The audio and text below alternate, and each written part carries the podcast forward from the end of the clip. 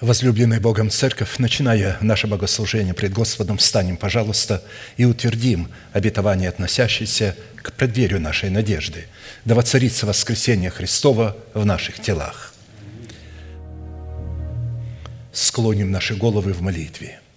Дорогой Небесный Отец, во имя Иисуса Христа – мы благодарны имени Твоему Святому за вновь представленную привилегию быть на месте сем, которое очертила десница Твоя для поклонения святому имени Твоему.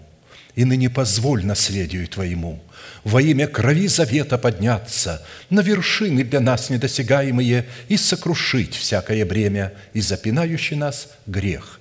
Да будут прокляты в этом служении, как и прежде – все дела дьявола, болезни, нищета, преждевременная смерть, демоническая зависимость, всевозможные страхи, депрессии, разрушение, косность, невежество – все это да отступит от шатров святого народа Твоего.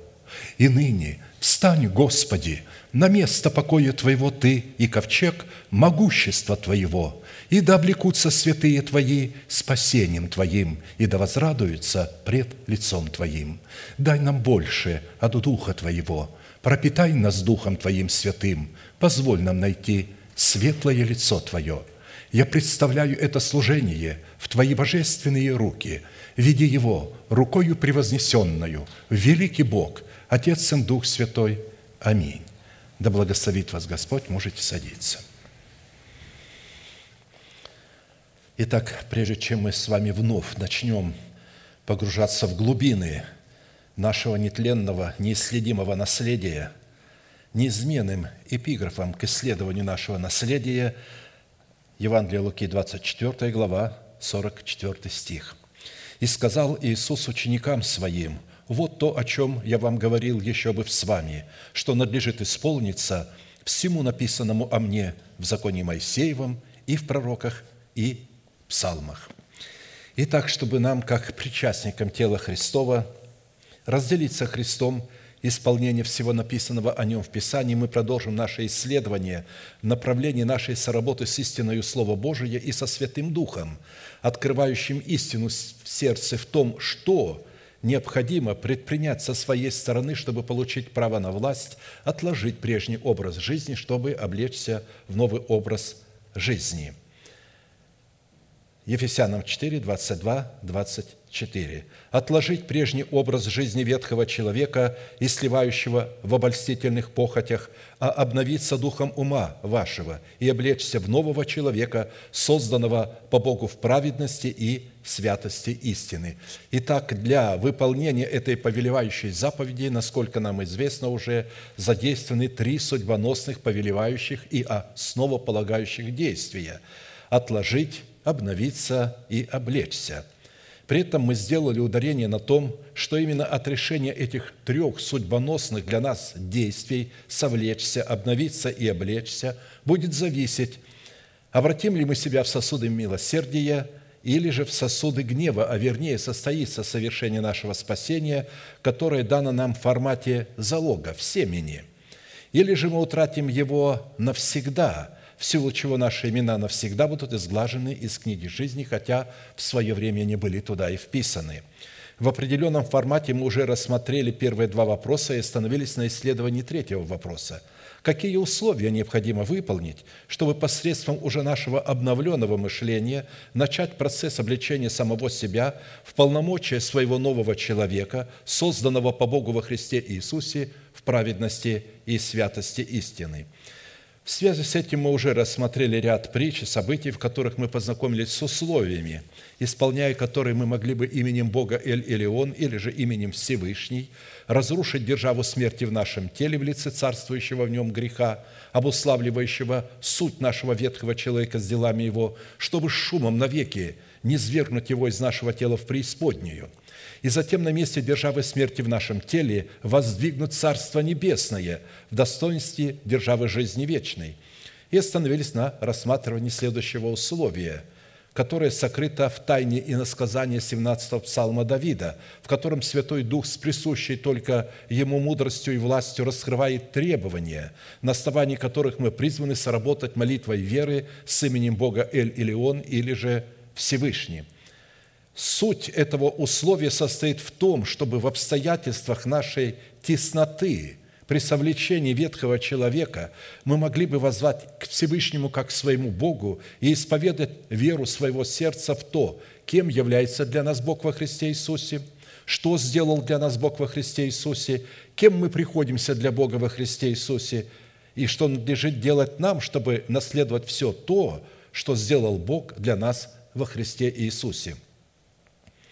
Данное иносказание является одним из сильных и объемных образов, показывающих соработу нашего обновленного мышления в лице царя Давида с именем Бога Эль-Илион или же Всевышний в жестоком противостоянии с нашим плотским умом в лице царя Саула и с царствующим грехом в лице нашего ветхого человека. Другими словами, в нашем теле идет война между тремя царями за обладание нашим телом. Поэтому именно посредством исповедания веры нашего сердца в то, кем для нас является Бог во Христе Иисусе, что сделал для нас Бог во Христе Иисусе и кем мы приходимся для Бога во Христе Иисусе, Бог мог получить основание вступить в битву за наши земные тела, чтобы пострамить царствующий грех в нашем земном теле в лице нашего ветхого человека властью своего искупления и шумом навечно не спровергнуть его в преисподнюю.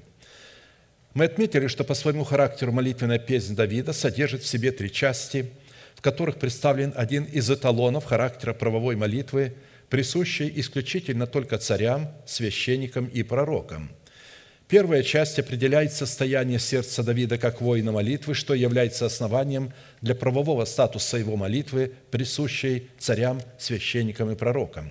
Вторая часть раскрывает содержание правовой молитвы, присущей царям, священникам и пророкам, которая дает Богу основание избавить Давида от руки всех врагов его, следовательно, и нас. Третья часть в эпическом жанре описывает саму молитвенную битву, которая находится за гранью – постижения ее разумом человека. В предыдущих служениях мы уже рассмотрели первую часть и остановились на рассматривании второй части, которая раскрывает содержание правовой молитвы в восьми именах Бога Всевышнего. Познание и исповедание полномочий, которые содержатся в сердце Давида в восьми именах Бога, позволило Давиду возлюбить и призвать достопоклоняемого Господа, чтобы спастись от своих врагов – а Богу познание и исповедание истины, раскрывающие полномочия Его имен в сердце Давида, а следовательно и в нашем сердце, дало основание задействовать полномочия этих возможностей в битве против врагов Давида. То есть то, что мы исповедуем, то, что является плодом наших уст, верой нашего сердца, Бог использует в битве за наши земные тела.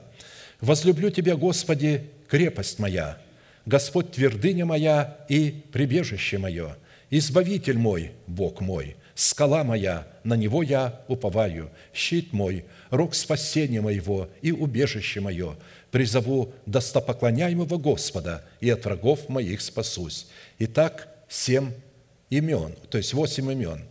Господь крепость моя, Господь твердыня моя, Господь прибежище мое, Господь избавитель мой, Господь скала моя – Господь щит мой, Господь рог спасения моего, Господь убежище мое». Даже если мы вот эти э, восемь имен в молитве начнем говорить, «Господи, Ты моя крепость, Ты моя твердыня, Ты мое прибежище, Ты мой избавитель, Ты моя скала, Ты мой щит, Ты рог спасения моего, Ты убежище мое». Вот когда вы начинаете э, говорить, кем для вас является Бог, тогда Он получает основание показать, то, что Он действительно для вас этим является. Итак, в определенном формате, насколько это позволил нам Бог и мера нашей веры, мы уже рассмотрели свой наследственный удел во Христе Иисусе в полномочиях четырех имен Бога в достоинстве крепости, твердыни, прибежища и избавитель. И остановились на рассматривании нашего наследия во Христе Иисусе в имени Бога Скала. Имя Скала, обуславливающее природу Бога Всевышнего и характер Его Слова – на иврите содержит в себе такие неземные достоинства, как острие горного утеса, камень, каменная ограда, кров или тенец скалы, победоносный, бивень слона, слоновая кость, владычество вечное, обетование пищи нетленной, утешение мира. Имеющийся род молитвы – в которой Давид исповедует свой удел в восьми именах Бога Всевышнего, с одной стороны, говорит о том, что эта молитва творится в границах завета, заключенного с Богом, потому что число восемь является числом завета. А с другой стороны, что эта молитва является стратегическим учением, которое предназначено быть нашим призванием и ризами для обличения царей, священников и пророков, помазанных Святым Духом на царство над своим земным телом – и если человек через наставление вере не принял данное ему Богом помазание на царство над своим призванием, состоящим в достоинстве своего перстного тела в статусе царя, священника и пророка, чтобы облечь свое тело в жемчуг нетления, это откровение не принесет ему никакой пользы. А посему свойства и лексика в определении имени Бога скала, как и предыдущие имена Бога Всевышнего, не могут быть найдены ни в одном из имеющихся словарей мира – в имени Бога скала, как и в других именах Бога, сокрыт наследственный удел Сына Божия, в котором и через которого мы, сработая с полномочиями имени Бога скала, призваны получать победоносную способность сохранять и расширять прибыль, полученную от оборота серебра спасения, пущенного нами в оборот, который состоит в усыновлении нашего тела искуплением Христовым. Учитывая такой необходимый тендем или такой союз Бога и человека, для нас становится жизненно важным – определить в каждой сфере нашего бытия как роль Бога, так и роль человека. Бог никогда не будет выполнять нашу роль. Мы часто пытаемся выполнять роль Бога, что является святотатством, и только в силу нашего неведения и младенчества мы все еще живы.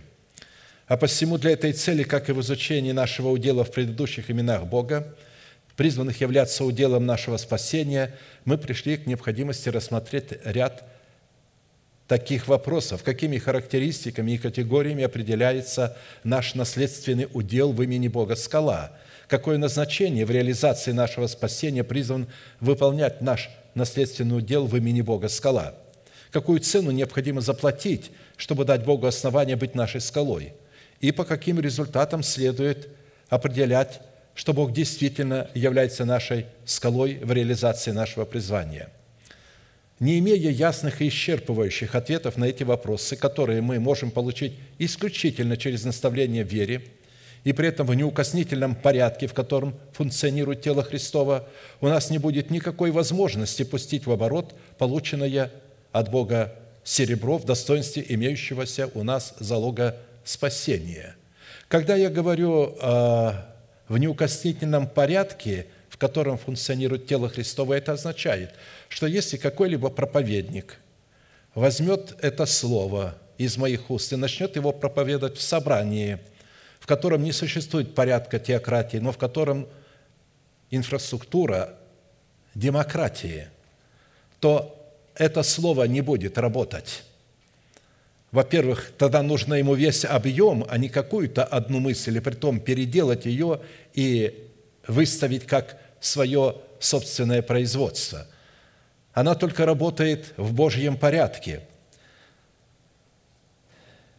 Как написано, «Ибо все обетования Божии, в нем да и аминь, в славу Божию через нас». 2 Коринфянам 1,20.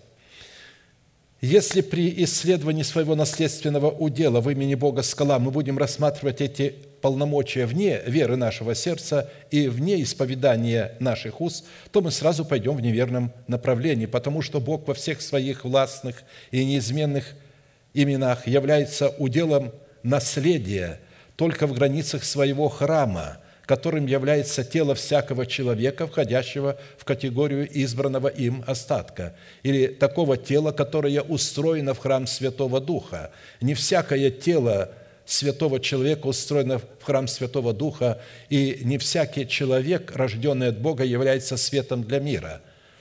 Он если младенец, то свет его как тьма. Как мы говорили, когда Бог сотворил мир, то Он сказал, да будет свет. Вот человек, рожденный от Бога, он имеет этот свет. но этот свет в нем является тьмою и для него самого, и для окружающих его. Только на четвертый день, когда были сотворены солнце, луна и звезды, только тогда появился настоящий свет, который мог управлять землею. Поэтому тем светом во младенчестве, когда человек рождается от Бога, он не способен царствовать и управлять собою, потому что он невежда – он не понимает, как и что. Он легко увлекается всяким ветром учения, особенно так называемыми пророчествами, которые заменяют ему священное Писание. А посему, прежде чем получить право на власть исповедовать свой наследственный удел в имени Бога скала, как предмета веры своего сердца, необходимо быть облеченным в мантию учеников Христовых – так как только почва сердца ученика Христова приготовлена принимать семя насаждаемого слова и взращивать это семя, чтобы явить свои полномочия в плоде правды, выраженной в правосудии, которое человек вершит прежде всего в своем теле и для своего тела. И будем помнить, что только тот человек, который жаждет слышания Слова Божия, вникает в это Слово, живет этим Словом, пребывает в этом Слове, и это Слово пребывает в нем – сможет устоять в битве против древнего змея и избежать обольстительных сетей дьявола, чтобы наследовать спасение своего тела искуплением Христовым.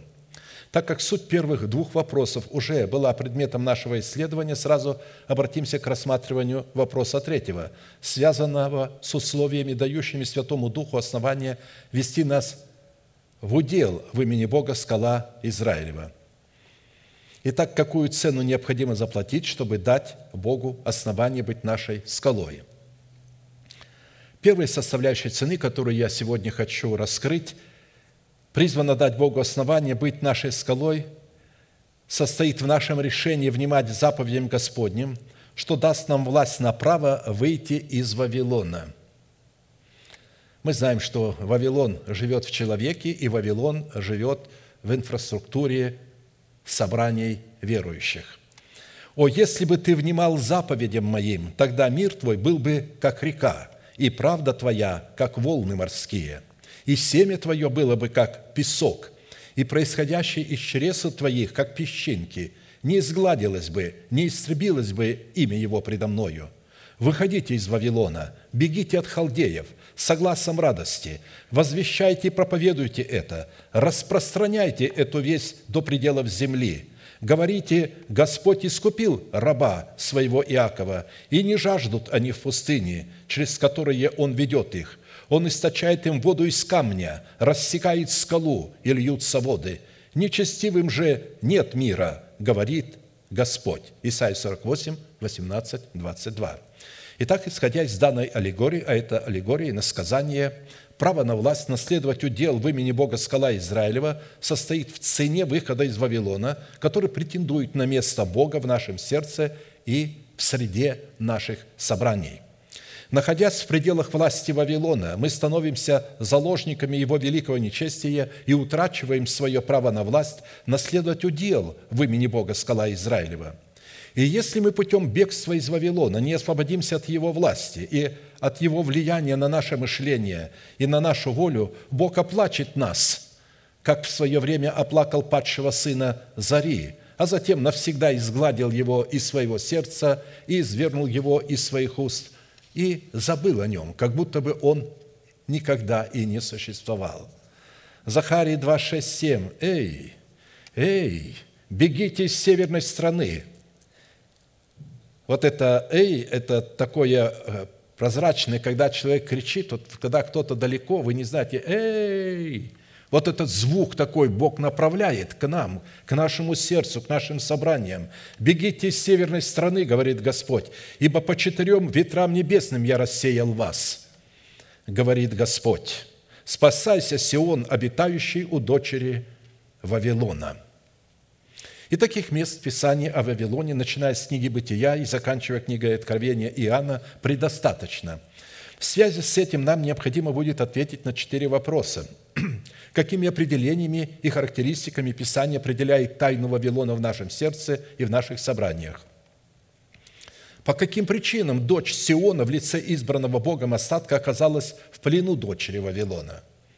Какие условия необходимо выполнить, чтобы получить право на власть, освободиться от власти и зависимости Вавилона? По каким признакам следует испытывать себя на предмет того, что мы избавились от власти и зависимости Вавилона над собою?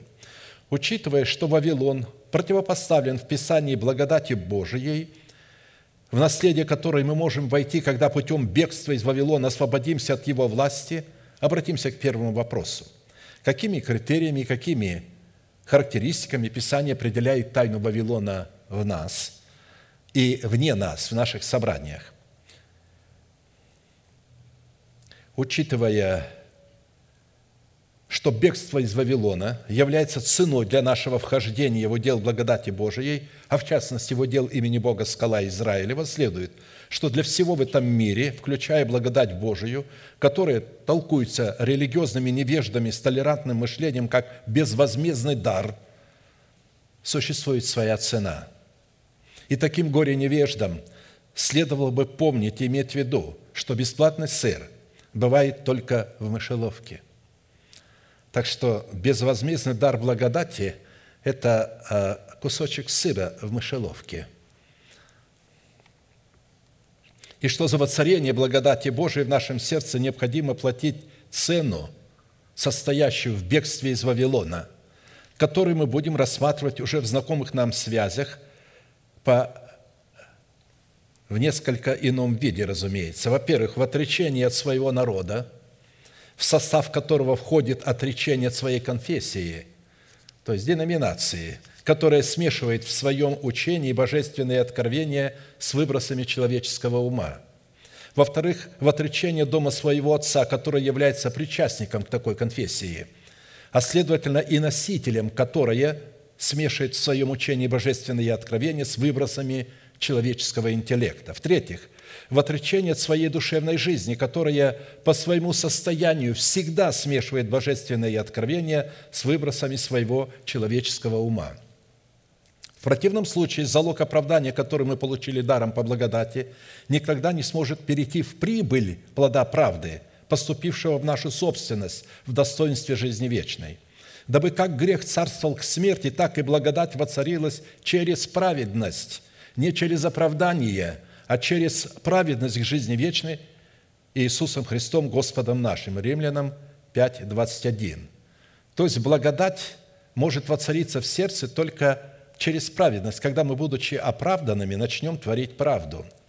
Грех царствовал к смерти через непослушание человека заповедям Господним, в то время как благодать воцаряется в сердце человека через его послушание заповедям Господним – учитывая, что послушание заповедям Господним виняется Писанием в плод нашей праведности, посредством которой благодать Божия получает основание воцариться в нашем сердце.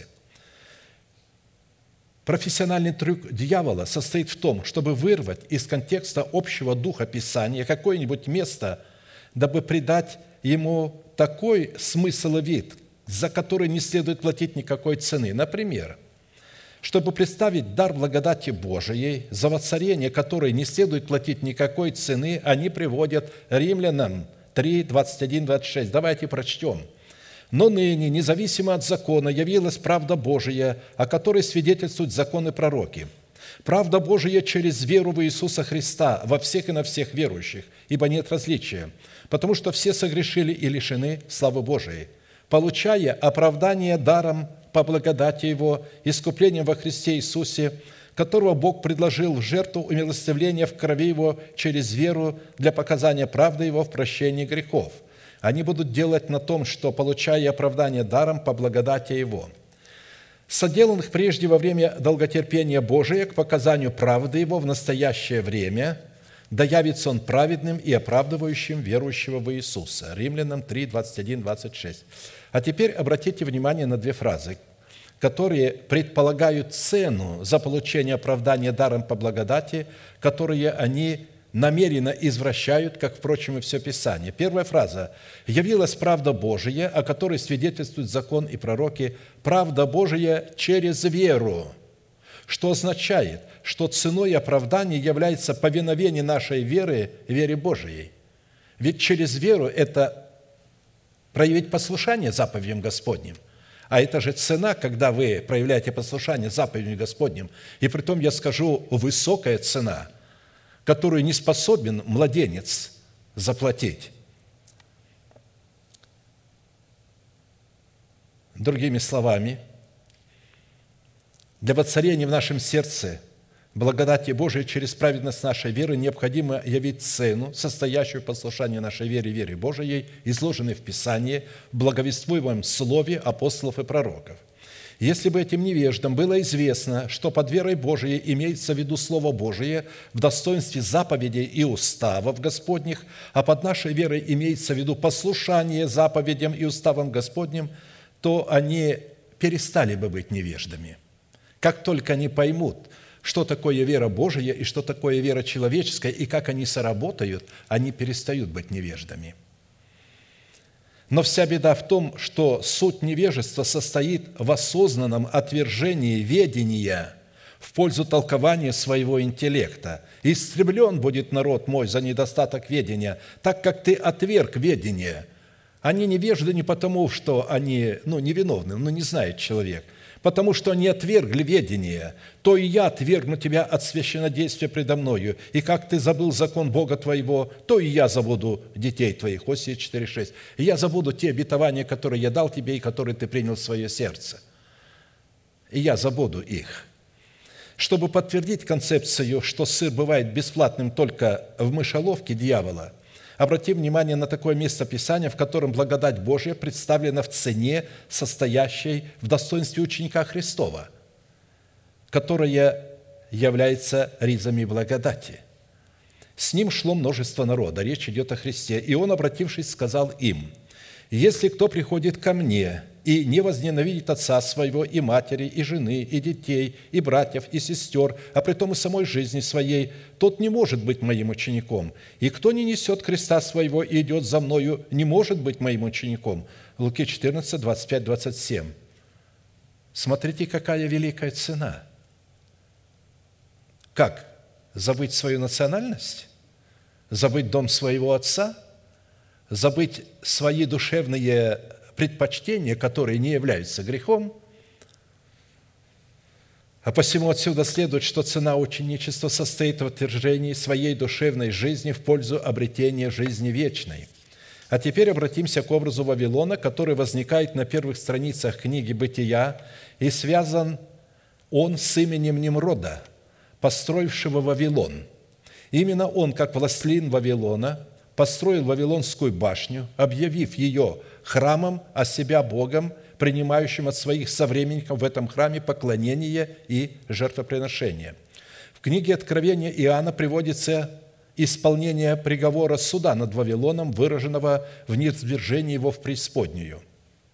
Немрод, обосновавший Вавилон, по своему происхождению является потомком Хама, от первенца его сына Хуша – сыны Хама, Хуш, Мицраим, Фут и Ханаан. Хуш родил Немрода. Сей начал быть силен на земле. Царство его вначале составляли Вавилон, Ирех, Акад и Хални в земле Синар. Ватия 10, 6, 10. То есть он сам создал это царство и сам построил эти города. Имя Немрод означает «возмутивший народ против Бога». Таким образом, Немрод стал первым предшественником Антихриста – в лице человека греха и сына погибели, выдающего себя за Бога. Именно с именем Немрода связано возникновение идолопоклонства, когда люди, обольщенные необыкновенной властью Немрода над зверями, его необыкновенным умом градостроителя и Вавилонской башни, они стали поклоняться ему как своему Богу. С одной стороны, имя Вавилон означает смешивать и рассеивать. А с другой стороны, имя Вавилон означает «врата неба», указывающее на высокую башню в виде зиккурата, названную храмом, которая стала символом, символом города и исповедуемой в нем новой религии. Таким образом, башня Вавилона и сам город стали олицетворением могущества силы, противной Богу и противящейся Богу – Причиной такого могущества, которое затмило у современников Немрода могущество и силу Бога, являлось смешение Немродом божественной истины с вымыслами его интеллекта. в которых он, подобно падшему Херувиму, приписывал откровение достоинств Бога возможностям своего ума, а пороки своей гордыни приписывал Богу.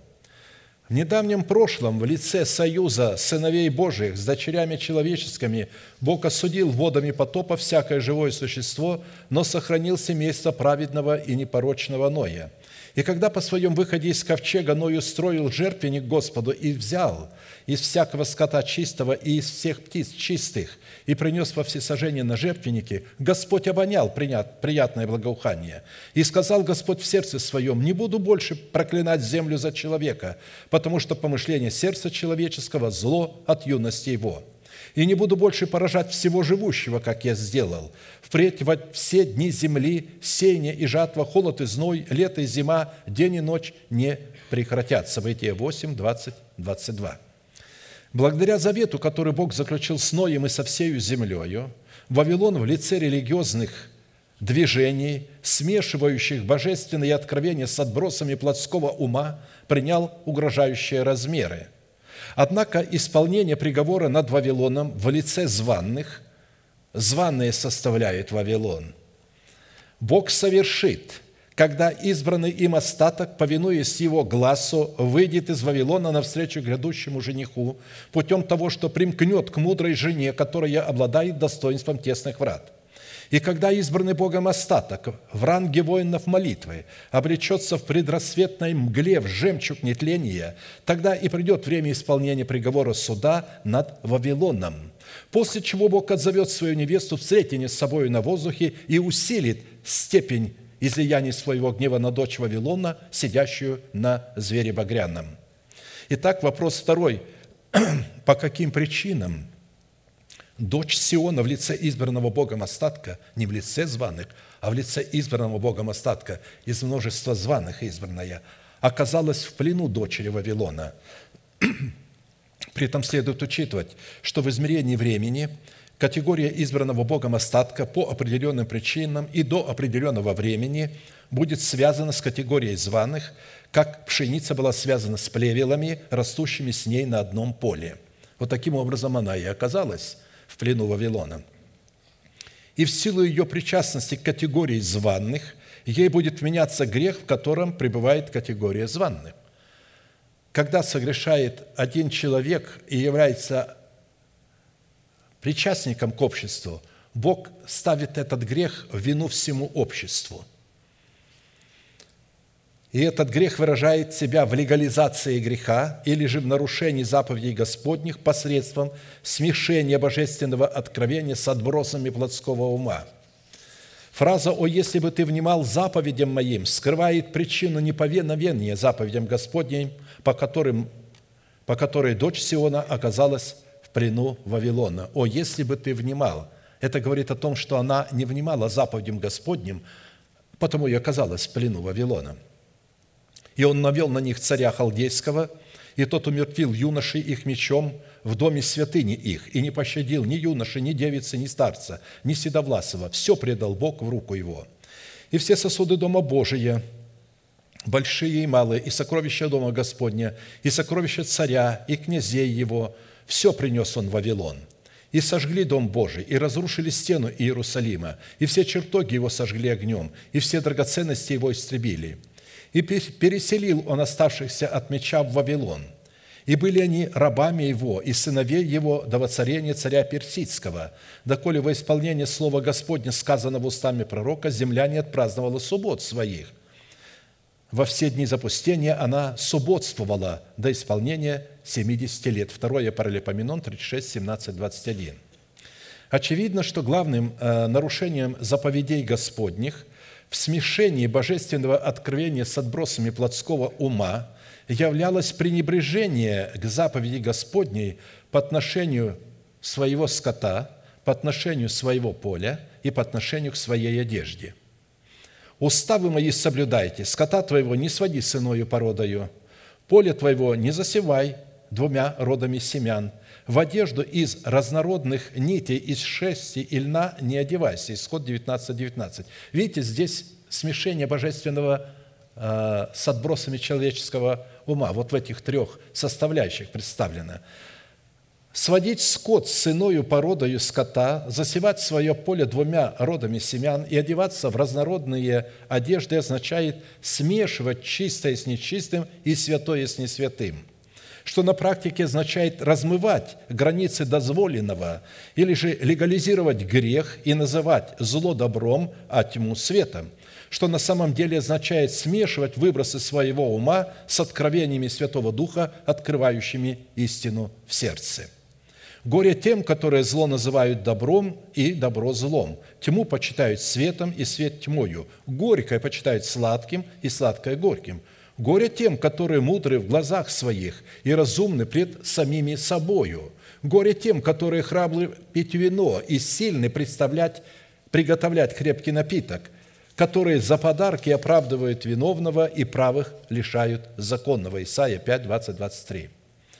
Кузницей Вавилона – в которой куют вождей и учителей для дочери Сиона, являются немроды, возродившие теологические заведения, в которых они раздают своим учителям степени бакалавров, магистров и докторов богословия. Почти во всех странах мира, за исключением диких племен, эти степени признаны специальностью. Бог никогда не имел в виду создание духовных институтов – и колледжей. Он создал свою церковь. Именно здесь она должна была постигать все, а не отдельно в каком-то колледже.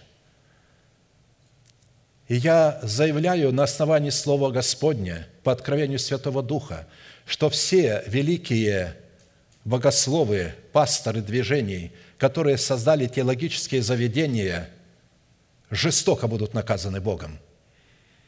Жестоко – не теологические колледжи должны раскрывать истину, а в церкви через проповедь для всех, а не для отдельных людей. Ибо так говорит Господь, когда исполнится вам в Вавилоне 70 лет, тогда я посещу вас и исполню доброе слово мое о вас, чтобы возвратить вас на место сие. Ибо только я знаю намерения, какие я имею о вас, говорит Господь. Намерения во благо, а не во зло, чтобы дать вам будущность и надежду. И возовете ко мне, и пойдете, и помолитесь мне. И я услышу вас, и взыщите меня, и найдете, если взыщите меня всем сердцем вашим. И буду я найден вами, говорит Господь, и возвращу вас из плена». Речь идет из плена Вавилона. «И соберу вас из всех народов, и из всех мест, куда я изгнал вас, говорит Господь и возвращу вас в то место, откуда переселил вас». Иеремия 29, 10, 11. Ко времени усыновления нашего тела искуплением Христовым, как гарантии нашего восхищения в предрассветной мгле восходящего солнца правды, прозвучит голос с неба в словах посланников Бога – говорящий, «Выйди от нее, народ мой, чтобы не участвовать вам в грехах ее и не подвергнуться язвам его». Давайте прочтем это место. «После всего я увидел иного ангела, сходящего с неба и имеющего власть великую. Земля светилась от славы его. И воскликнул он сильно, громким голосом, говоря, «Пал, пал Вавилон». Великая блудница сделался жилищем бесов и пристанищем всякому нечистому духу, пристанищем всякой нечистой и отвратительной птицы – ибо яростным вином блудодеяния своего она напоила все народы, и цари земные блудодействовали с нею. И купцы земные разбогатели от великой роскоши ее. И услышал я иной голос с неба, говорящий, «Выйди от нее, народ мой, чтобы не участвовать вам в грехах ее и не подвергнуться язвам ее, ибо грехи ее дошли до неба, и Бог воспомянул неправды ее. Воздайте ей так, как и она воздала вам, и вдвое воздайте ей по делам ее. В чаше, в которой она приготовляла вам вино, приготовьте ей вдвое». Откровение 8, 1, 6. Итак, время выхода из Вавилона настало. Время выхода из Вавилона настало. Вопрос третий. Какие условия необходимо выполнить, чтобы освободиться от власти и зависимости Вавилона – что практически означает, какие условия следует выполнить, чтобы Бог получил основание воздвигнуть в нашем сердце скалу, из которой Он будет источать нам воду из камня. Так как именно наследственный удел в имени Бога скала Израилева призван освободить нас от власти Вавилона и от его горьких вод смерти, чтобы дать нам сладкие воды жизни – не хочу оставить вас, братья, в неведении, что отцы наши все были под облаком, и все прошли сквозь море, и все крестились в Моисея, в облаке и в море, и все ели одну и ту же духовную пищу, и все пили одно и то же духовное питье, ибо пили из духовного последующего камня, камень же был Христос. Но не многих из них благоволил Бог, ибо они поражены были в пустыне. 1 Коринфянам 10, 1, 5. Именно к этим немногим и адресовано слово «бегите из Вавилона», если вы находитесь в собрании, о котором пророк Исаия говорит, «Горе тем, которые зло называют добром, и добро злом, тьму почитают светом, и свет тьмою, горькое почитают сладким, и сладкое горьким, горе тем, кто мудрый в своих глазах». Бегите из такого Вавилона, чтобы вам не участвовать в грехах его и не подвергнуться язвам его. Недостаточно не называть зло добром и добро злом. Необходимо размежеваться с таким сообществом, которое к достоинству Сиона не имеет никакого отношения. Вы скажете, почему ты раньше не говорил? Потому что не пришло еще время. Раньше я говорил, когда не было у нас собрания по каким-либо причинам, я говорил, можете пойти в соседнее служение – а сейчас я говорю, прежде чем пойти в это служение, уясните для себя, есть там структура теократии или там демократическая структура Вавилона, а потом уже решайте, пойдете вы туда или не пойдете. Фраза «О, если бы ты внимал заповедям моим» означает внимательно слушать человека, посланного Богом, представлять тайну откровений, которая содержится в заповедях Господних – и быть готовым неукоснительно исполнять предписание услышанного слова. Отсюда следует, если человек, идя в Дом Господен, которым является Церковь Иисуса Христа, не приготовил сердце своего к слушанию Слова Божия, его имя будет истреблено пред Господом. При этом следует иметь в виду, что первое предписание в отношении слушания Слова Божия состоит в том, что не всякое религиозное движение или собрание, называемое – себя церковью Иисуса Христа действительно является церковью Христовой. Ведь сборище Вавилона называет себя ничем иным, как церковью Иисуса Христа. А посему, прежде чем готовить свое сердце к слушанию Слова Божия, необходимо отличать Вавилон от Сиона, чтобы знать, куда нам следует бежать, чтобы приготовить свое сердце к слушанию Слова Божия.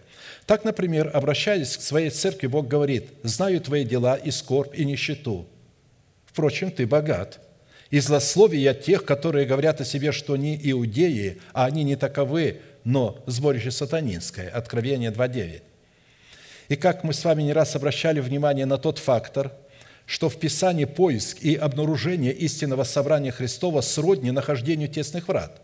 Потому что как в одном, так и в другом случае человек, нашедший добрую жену в достоинстве тесных врат, получает право на власть входить в наследие благодати Божией – кто нашел добрую жену, тот нашел благо и получил благодать от Господа. Притчи 18.23. Речь идет о таком собрании, не о какой-то а, конкретной жене. Вот. Это же притча. Речь идет, и мы с вами знаем, что речь идет о собрании, что когда человек женится, пусть даже эта сестра будет супердуховная, по-настоящему, тем не менее он благодать через нее не может получить. Мы благодать получаем только в церкви, через церковь во Христе Иисусе, потому что Иисус Духом Святым обитает только в такой церкви, которая носит имя доброй жены, отвечает требованиям доброй жены. Найти означает получить откровение в своем сердце, какое собрание следует определять солью земли и светом жизни. И в поисках собрания над этим фактором задумываются немногие. Некто сказал ему, «Господи, неужели мало спасающихся?» Он же сказал им, «Подвязайтесь». То есть, все усилия примите для того, подвязайтесь войти сквозь тесные врата. Ибо, сказываю вам, многие поищут войти и не возмогут. Когда хозяин дома встанет и затворит двери, тогда вы, стоя вне, станете стучать в двери и говорить, «Господи, Господи, отвори нам!» Но он скажет вам в ответ, «Не знаю вас, откуда вы». Тогда станете говорить, «Мы ели и пили пред Тобою, и на улицах наших учил Ты». но он скажет, говорю вам, не знаю вас, откуда вы, отойдите от меня, все делатели неправды. Там будет плач и скрежет зубов, когда увидите Авраама, Исаака, Иакова и всех пророков в Царстве Божием, а себя изгоняемыми вон». Луки 13, 23, 28. В данной притче множество собраний, исчисляемых множеством людей, наследуют погибель лишь только потому, что они искали не то, что следует искать, и не там, где следует искать. Мы знаем, что э, добрая жена находится на улице Иерусалима, одна улица, а не на улицах, где каждое э, движение объявляет себя исключительным. Во-первых, вместо того, чтобы искать спасение своей души,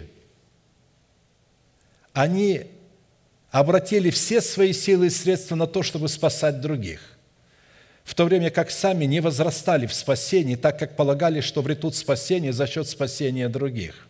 Во-вторых, вместо того, чтобы искать своего спасения и учиться на улице Нового Иерусалима, они учились на своих собственных улицах, смешивая божественные откровения с толкованиями человеческими и бесовскими. В-третьих, вместо того, чтобы заплатить цену за пищу – которая могла бы изменить их характер в характер Святого Духа, в характер Христов. Они платили цену за пищу, которая не насыщает. А посему, чтобы получить право на власть, обнаружить тесные врата в лице доброй жены и бежать из Вавилона, называющего себя Церковью Христовым, необходимо уже известное для нас условие. Во-первых, отделиться крестом Господа Иисуса от своего народа – в состав которого включена наша конфессия, смешивающая человеческое толкование с божественным, от дома своего отца, относящегося к подобной конфессии, и, отрывающий, и от расливающих вожделений своей души, смешивающей выбросы своего ума с божественным откровением. Во-вторых, примкнув к доброй жене, принять в добрую почву своего сердца через наставление вере семя Царства Небесного в достоинстве начальствующего учения Христова. В-третьих, принять в свое сердце Святого Духа в качестве Господа и Господина нашей жизни, чтобы водиться Святым Духом – и в-четвертых, с терпением ожидать усыновления своего тела искуплением Христовым, в котором наше перстное тело облечется в жемчуг нетления, обусловленного воскресением Христовым. Вопрос четвертый. По каким признакам следует испытывать себя на предмет того, что мы избавились от зависимости как от Вавилона, живущего в нас, так и от Вавилона вне нас, в котором мы ранее пребывали? Или же как испытать себя на предмет того, что наше сердце – иссеченная из живой скалы источает для нас воды жизни в предмете нетленного жемчуга, призванного облечь наши перстные тела. Исходя из имеющегося иносказания, признаками живой воды в нашем сердце, льющейся из рассеченной скалы, будут таковыми. Мир в нашем сердце будет как река, правда в нашем сердце будет как волны морские, семя наше будет как песок – происходящие из чресел наших будут как песчинки, наши имена пред Богом не будут изглажены и истреблены. Сердце, имеющее достоинство рассеченной скалы, из которого льются воды жизни, это сердце, сокрушенное в смерти Господа Иисуса, что дает Богу основание оживлять такие сердца воскресением Иисуса, которое станет рекою жизни, изливающейся из нашего сердца в достоинстве нетленного жемчуга в пяти признаках. Ибо так говорит высокий и превознесенный, вечно живущий, святый имя Его. Я живу на высоте небес и во святилище, и также с сокрушенными и смиренными духом, чтобы оживлять, чтобы воскрешать, чтобы выводить их из смерти. Кого оживлять? Дух смиренных и оживлять сердца сокрушенных. Исайя 57, 15. Итак, первый признак. Вода, льющаяся из скалы нашего рассеченного сердца, будет в нашем сердце таким миром, который будет течь, как река. Это будет говорить о том, что мы э, уже убежали из Вавилона. Под рекой, текущей из скалы нашего рассеченного сердца, следует рассматривать действие откровений Святого Духа, которого мы приняли как Господа и Господина нашей жизни через послушание благовествуемому нам Слову в недрах доброй жены. В последний же великий день праздника стоял Иисус и возгласил, говоря, «Кто жаждет, иди ко мне и пей. Кто верует в Меня, у того, как сказано в Писании, из чрева потекут реки воды живой». Сие сказал он о Духе, которого имели принять верующие в Него, которые должны были в будущем принять верующие в Него. Это произойдет день Пятидесятницы. Ибо еще не было на них Духа Святого, потому что Иисус еще не был прославлен. Иоанна 7, 37, 39. Итак, результатом такого действия в наших сердцах явится древо жизни, 12 раз приносящее плоды, дающее на каждый месяц плод свой и листья дерева для исцеления народов. Э, э, речь идет о том, что это будет на земле. «И показал мне чистую реку, воды жизни, светлую, как кристалл, исходящую от престола Бога и Агнца. Это будет как в нас, так и в нашем собрании. Среди улицы его, не на улицах наших ты учил нас, а среди улицы его, то есть вот а, а, Иерусалима, вот этой доброй жены, которая обладает достоинством тесных врат, и по ту, и по другую сторону реки древо жизни, двенадцать раз приносящее плоды, дающее на каждый месяц плод свой, и листья дерева для исцеления народов а всему испытывать себя на наличие в своем сердце дерева жизни, растущего по ту и по другую сторону реки, следует по наличию чего? Кроткого языка. Кроткий язык – древа жизни, но не обузданы – сокрушение духа. Притча 15.4. Видите, как все просто? Просто. Кроткий язык – древа жизни. Если вы способны обуздывать ваш язык, значит, вы способны царствовать над своим телом – значит, у вас там есть уже древо жизни, потому что кроткий язык выражает, потому что древо жизни – это внутреннее состояние, а кроткий язык – это выражение этой вечной жизни. А Моисей, сказано, он был наикратчайшим человеком на земле. То есть человеком, который сдерживал свой гнев, сдерживал свое собственное мнение, свои слова, ожидая, что скажет по этому поводу Бог – Второй признак – вода, льющаяся из скалы нашего рассеченного сердца, которое было рассечено смертью Господа Иисуса, будет представлять правду Бога, которая будет как волны морские. Я э, изучал движение морских волн и вкратце покажу, что это такое. Движение морских волн обуславливают жизненную энергию океанов и морей – Определение природы самой жизни, как водной стихии, так и на земле, выражается такими словами. Жизнь – это движение. Нет движения – это смерть. Даже при спокойной поверхности в толще океанских вод происходит волнение. Это так называемые внутренние волны, медленные, но весьма значительные по размаху, достигающие порой сотен метров – они возникают в результате внешнего воздействия температуры и движения воздуха на неоднородную по вертикали массу воды. Далее существуют морские течения, провоцирующие волны. Это горизонтальные поступательные движения водных масс в океанах и морях, характеризующиеся определенным направлением и скоростью. Они достигают несколько тысяч километров в длину и десятков сотен километров в ширину и сотен метров в глубину – вот представляете, на поверхности тишина, штиль полный, а там вот такое мощное движение происходит. Это показывает, что там есть жизнь. Именно посредством глубинных и поверхностных, поверхностных течений, зависящих от перепада температуры и ветров, возникают волны. Волны перемешивают водную массу, и их наличие в океанах и морях является точно таким же определением жизни – в морях и океанах, как движение крови по кровеносной системе в теле человека. Другими словами говоря, как движение крови в теле человека определяет его жизненную деятельность и сохраняет его жизнь, и является определением его жизни, так и морские волны в океанах и морях определяют и сохраняют их жизнь. А посему, когда Писание говорит «правда твоя будет как волны морские», имеется в виду тот фактор, когда мы будем творить правду, то она, подобно морским волнам, будет определять и сохранять в нашем естестве жизнь Бога. И сказал мне, не запечатывай слов пророчества книги сей, ибо время близко. Неправедный пусть еще делает неправду, нечистый пусть еще сквернится, праведный дотворит правду еще, и святый да освящается еще. Все гряду скоро, и возмездие мое со мною, чтобы воздать каждому по делам его». Откровение 22, 10, 12. В-третьих, Признак То есть третий признак. Вода, льющаяся из скалы нашего рассеченного сердца, будет представлять семя обетований, которые будут как песок.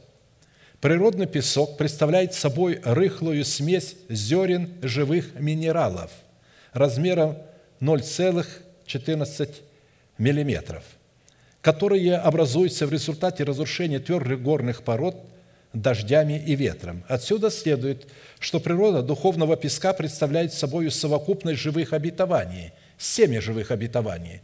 Песок – это минералы, которые называются семенами в нашем сердце, в достоинстве семени слова, иссеченного и живой скалы под воздействием Святого Духа, выполняющего функции дождя и ветра. И сказал Господь Аврааму после того, как Лот отделился от него, «Возведи очи твои из места, на котором ты теперь, посмотри к северу и к югу, и к востоку, и к западу, ибо всю землю, которую ты видишь, тебе дам я и потомству твоему навеки, и сделаю потомство твое, как песок земной». Мы уже знаем, что каждая песчинка – это живое семя. Это их называют в науке зернами. Если кто сможет сосчитать песок земной, то и потомство твое сочтено будет. Встань, пройди по земле сей в долготу и в широту ее, ибо я тебе дам ее. И двинул Авраам шатер, и пошел, и поселился у Дубравы Мамри, что в Хевроне, и создал там жертвенник Господу. Очень важно понимать, что мы э, начнем видеть вот эти семена обетований. Как-то я говорил, богословие говорит о том, что существует около трех тысяч обетований в Писании. Здесь написано, если можешь сосчитать песок земной, то тогда сможешь сосчитать, сколько у тебя будет детей, обетований. То есть настолько неисследимое наследие Христова в своих обетованиях, что его невозможно исчислить. И вот когда люди в этих колледжах получают вот такое э, воспитание, такую образованность, они потом не признают божественного откровения, а только вот толдычат свое. Потому что сегодня во многих этих колледжах Сын Божий не является просто Богом, а является Сыном человеческим, но не Богом – так они проповедуют. В-четвертых, или четвертый признак, вода, льющаяся из скалы нашего рассеченного сердца, будет представлять плод семени, происходящий из наших чресел, которые будут как песчинки. Исходя из того, что образ песка – это образ обетований, проповедуемых нам человеком, сеющим семя Слова Божие, облеченным в полномочия отцовства Бога и его помощников – то образ песчинок, исходящих из наших чресел, это образ плода наших уст в достоинстве плода правды. Когда мы принимаем это слово и потом начинаем его исповедовать нашими устами, вот тогда оно становится вот этими зернами. Оно становится тогда песчинками, происходящими из наших чресел, то есть обетованиями, рожденными в нашем недре. Добрый человек из доброго сокровища выносит доброе, а злой человек из злого сокровища выносит злое.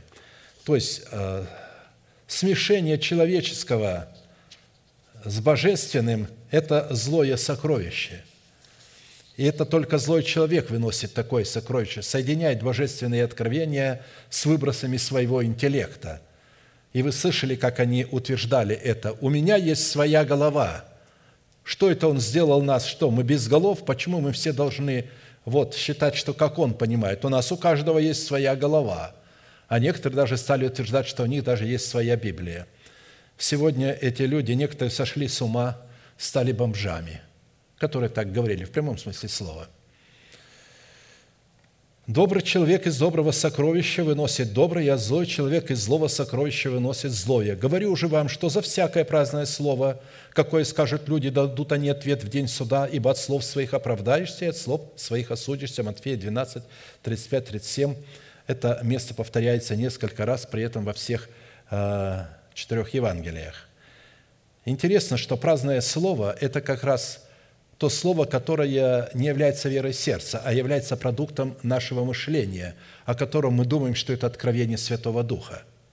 Откровение Святого Духа всегда будет передаваться человеком, сеющим семя, а не тем, что вы пришли сами, исследуя и читая Писание и другие источники информации. Многие люди, исследуя, а, а, значит, информацию СМИ, думают, что я тоже оттуда беру и исследую их. Я могу оттуда брать, но я беру оттуда только тогда, когда я получаю откровение в сердце моем, что добро и зло, и тогда я могу определять, только тогда. Я не пользуюсь этой информацией. Один из лидеров позвонил мне, говорит, вот мне позвонили, люди возмущены, что это он нам проповедует не о Христе, а о вакцине – нужно адресовать это слово апостолу Павлу. Что это он проповедует не о Христе, а о том, чтобы его апостол, а, значит, ради частых недугов его желудка пил не только воду, но вместе с водой употреблял немного и вина. Отослать их пророку Исаия. Что это Исаия вместо того, чтобы исцелить человека возложением рук и так далее – сказал, возьми пласт смог, приложи, и он исцелится. Я получил откровение, повторяю, а только потом я уже слушал. И поэтому не надо мне приписывать, что я сделал это, исходя из информации Первого канала. Это вы сделали из информации разных каналов, а я беру только свыше. Пока я оттуда не получу, я не позволю себе в собрании – говорить об этом. Поэтому те, кто так говорят, убойтесь Бога.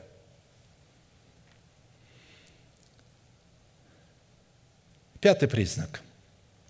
Вода, льющаяся из скалы нашего рассеченного сердца, будет представлять пред Богом достоинство наших имен, которые не будут изглажены и истреблены. Речь идет о наличии в нашем сердце обетования, дающего нам гарантию – что наши имена не будут изглажены из книги жизни. Побеждающий облечется в белые одежды, и не изглажу имени его из книги жизни, и исповедую имя его пред Отцом моим и пред ангелами его». Откровение 3, 5. Что за эта победа? О какой победе речь идет? Там написано, они победили его чем? Кровью Агнца – словом свидетельства своего и не возлюбили души своей даже до смерти. Как победить кровью Агнца? Это нужно знать учение о крови креста Христова. Учение о крови вступает только после того, когда работу завершил крест Христов. Только тогда оно становится легитимным – если мы не отделены от нашего народа, от дома нашего Отца, от своих расливающих желаний, мы приходим, исповедуем наши грехи, нам будут объявлять, что мы прощены во имя Иисуса Христа. Но э, фабрика и завод продолжает поставлять. Ветхий человек, живущий в нашем теле, продолжает это делать. Я понимаю, что многие люди не признают этого фактора – я говорил моему тестю о характере Христов, где он мне говорил, Горбатова могила исправит. я говорю, нет, для этого крест Христов. Вот столько сидел в собрании и э, не, не видел, не мог понять. Я видел, что он действительно так понимает. Я с другими встречался людьми, э, которые почитают себя духовными, я с ними вырос – они тоже не верят в то, что в них живет нечто злое. Никогда во мне ничего злого не жило. Я как покаялась, и сразу я влюбилась в Господа, и никакого ветхого человека у меня нет. То есть, запомните, если уж царь Давид сказал, в беззаконии я зачат, и во грехе родила меня мать моя. Ну, не может быть, чтобы э, э, наша мать, имея тленное тело, родила нас чистыми. Она передала нам тление. Тление передала. А вы говорите, что я, вы покаялись, тление осталось. Сейчас мы не имеем тления верою. Верою мы не имеем тления, запомните. Когда вы верою приняли в свое сердце, что ваш новый человек воцарился в вашем теле, и нетление было заменено нетлением, Бог вменил, вам это в праведность, и Он теперь рассматривает вас, ваши тела нетленными, облеченными в жемчуг. Просто не пришло еще время. Но вы уже сейчас должны благодарить Бога и прямо говорить, благодарю Тебя, что Ты дал мне нетленное тело, что Ты облег меня в жемчуг нетления – а все это происходит через страдания. А страдания происходят, когда мы отрекаемся и умираем в смерти Господа для своей национальности, то есть для своего народа, для дома нашего Отца и для своей душевной жизни. Вот кто будет облечен в белые одежды. Белые одежды – это жемчуг, через который можно войти в Иерусалим к древу жизни. Жемчуг – и только тогда Бог говорит, я не изглажу. Оказывается, вот когда мы получаем это обетование, с этим обетованием мы получаем гарантию, что наши имена не будут изглажены из книги жизни. Церковь Божия, Бог настолько возлюбил нас, что дал нам обетование облечься в жемчуг нетления, и вы это уже сделали, вы приняли это в сердце. А следовательно, у вас уже есть гарантия, что вы не будете изглажены из книги жизни, и Бог исповедует ваши имена пред Своим Отцом и пред ангелами. А посему, исходя из смысла имеющегося обетования, гарантии, что наши имена не будут излажены пред лицом Бога, явится награда за исполнение заповедей Господних, обуславливающих наше призвание, выраженное в усыновлении нашего тела искуплением Христовым. Усыновление нашего тела искуплением Христовым – это воздвижение в нашем теле державы жизни, которое произойдет в наших земных телах и сделает наше состояние наших тел нетленными. Испытывать себя на наличие в своем сердце плода правды, в плоде обетования, относящегося к усыновлению нашего тела искуплением Христовым, следует по отношению к правде и беззаконию. Как мы относимся к носителям правды и к носителям беззакония, потому что правда и беззаконие – это программы. Они а, абсолютно не работают вне программного устройства, вне человеческого сердца. Человеческое сердце является либо носителем правды, либо носителем беззакония. Одновременно носить одно и другое невозможно. Либо вы отдадите предпочтение одному, либо предпочтение другому. «Знаю твои дела, ты не холоден, не горяч. О, если бы ты был холоден или горяч. Но как ты тепл, а не горяч и не холоден, то я извергну тебя из уст моих». Откровение 3, 15, 16. Я напомню, что такое быть холодным или же горячим. Быть холодным – это быть мертвым для греха. Быть горячим – это быть живым для Бога.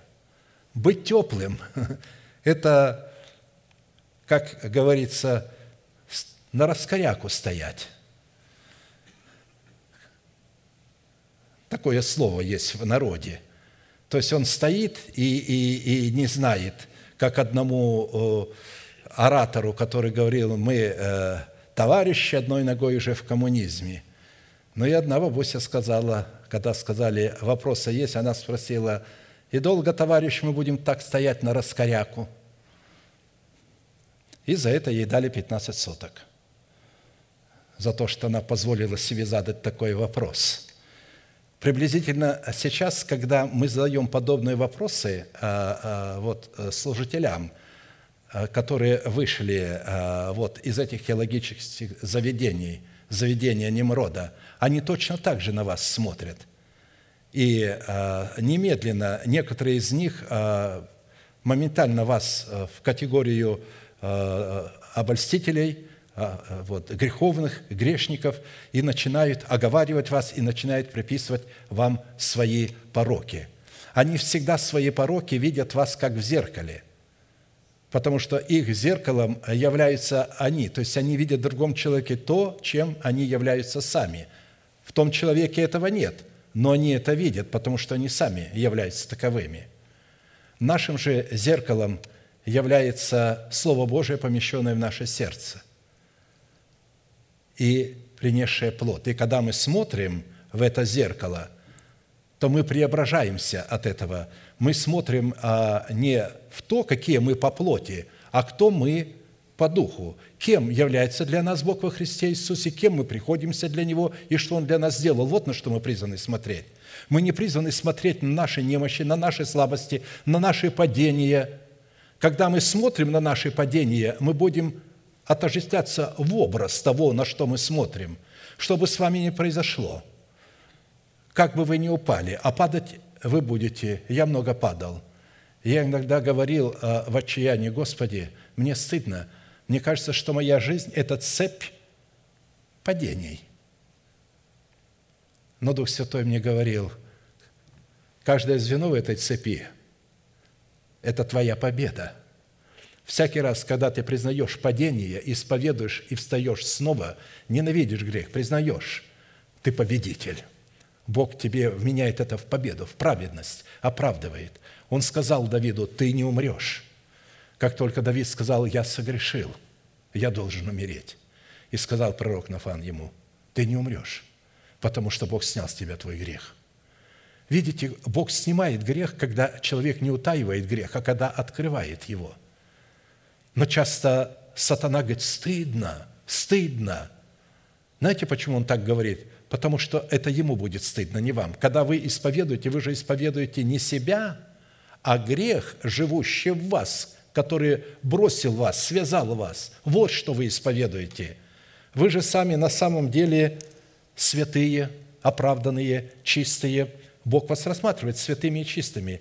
И вы должны это понимать, осознавать – Никогда не соглашайтесь с дьяволом. Никогда. Всегда а, исповедание греха призвано с одной целью, чтобы оправдать себя. Всякий раз, когда вы судите себя в своей совести, цель вашего суда – оправдание. Всегда должно. Мы судим для того, чтобы оправдать себя. И когда мы судим себя в своей совести, Бог нас не судит. У нас есть чистая совесть. Как только что мы неправильно делаем – в совесть внедрен закон. Этот закон немедленно а, отзывается, и мы чувствуем, М, не то сказала, не то сказала, не надо было говорить, ну надо же опять, опять. Не падайте духом, возвращайте свои слова. Вы же господин ваших слов. Допустим, вы сказали не то. Неужели трудно сказать, извини, я не хотела это сказать. Извини, я не хотел этого сказать. Я, я не признаю этого, я не хочу этого слова. Я отзываю его назад – или вы что-то сказали, а, и просто так сказали, станьте пред Богом и скажите, Господи, я отказываюсь от этого слова. Это не мое, я не признаю его, я отзываю его. Все, ваше слово отозвано, Бог не будет вам обменять это в грех. Мы сейчас будем молиться и помнить, что я верю, что многие из вас уже вышли из Вавилона – Некоторые еще там находятся, смешивают божественное откровение а, с какими-то другими источниками. Когда я вам о чем-то говорю, и вдруг потом вы видите а, в интернете или по телевидению, вы находите какой-то равен, где-то что-то. Слушайте, оставьте этого равина.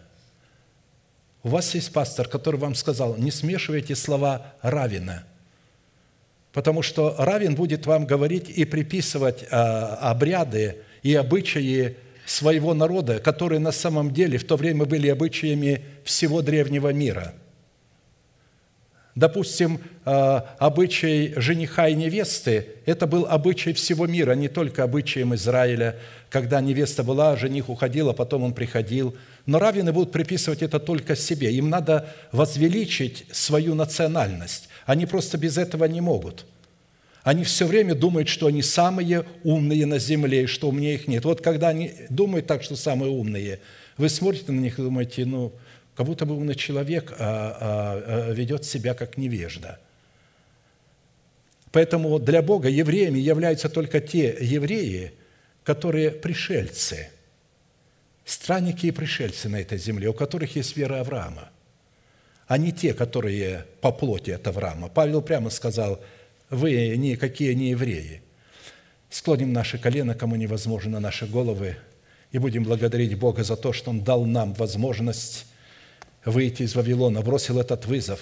Возможно, это слово каким-то образом придет в какую-либо церковь, к какому-либо человеку, и он увидит, что он находится в церкви, которая является Вавилоном. Помолись в своем сердце и скажи, Господи, укажи мне добрую жену в достоинстве тесных врат, чтобы я мог убежать из этого Вавилона туда. Потому что если это ты не сделаешь, а Бог просветит тебя, ты погибнешь вместе с Вавилоном. Будем молиться.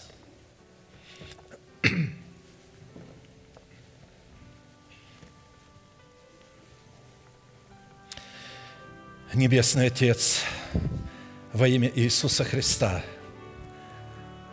я склоняю мою голову вместе с народом Твоим на этом благословенном Тобою месте, которое очертила десница Твоя для поклонения святому имени Твоему.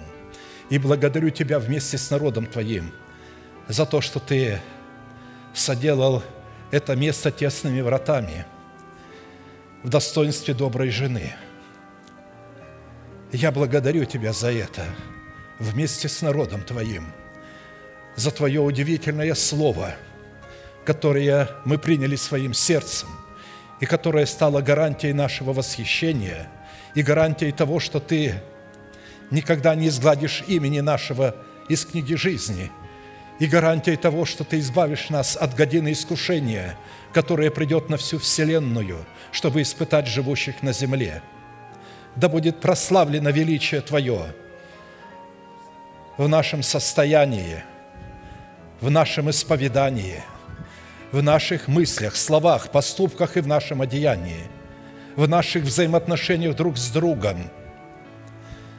Научи нас более и более снисходить друг к другу, вмещать друг друга, молиться друг о друге, нести бремя друг друга – сострадать друг другу.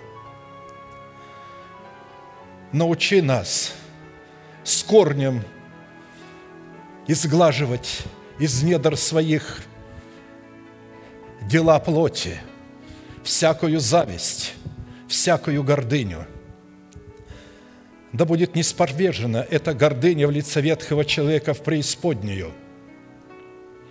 Несмотря на то, что мы связали его – в себе и заключили его в темницу. Он все еще находится в нашем теле, в силу чего наши тела продолжают быть тленными, прогрессировать в тлении. Но жив ты, жива наша душа.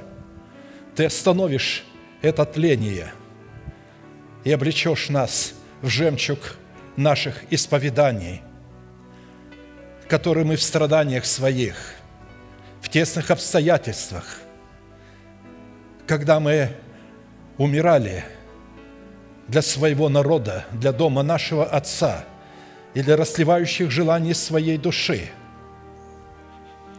Ты соделал эти исповедания нашим жемчугом, в который и облечешь наши перстные тела.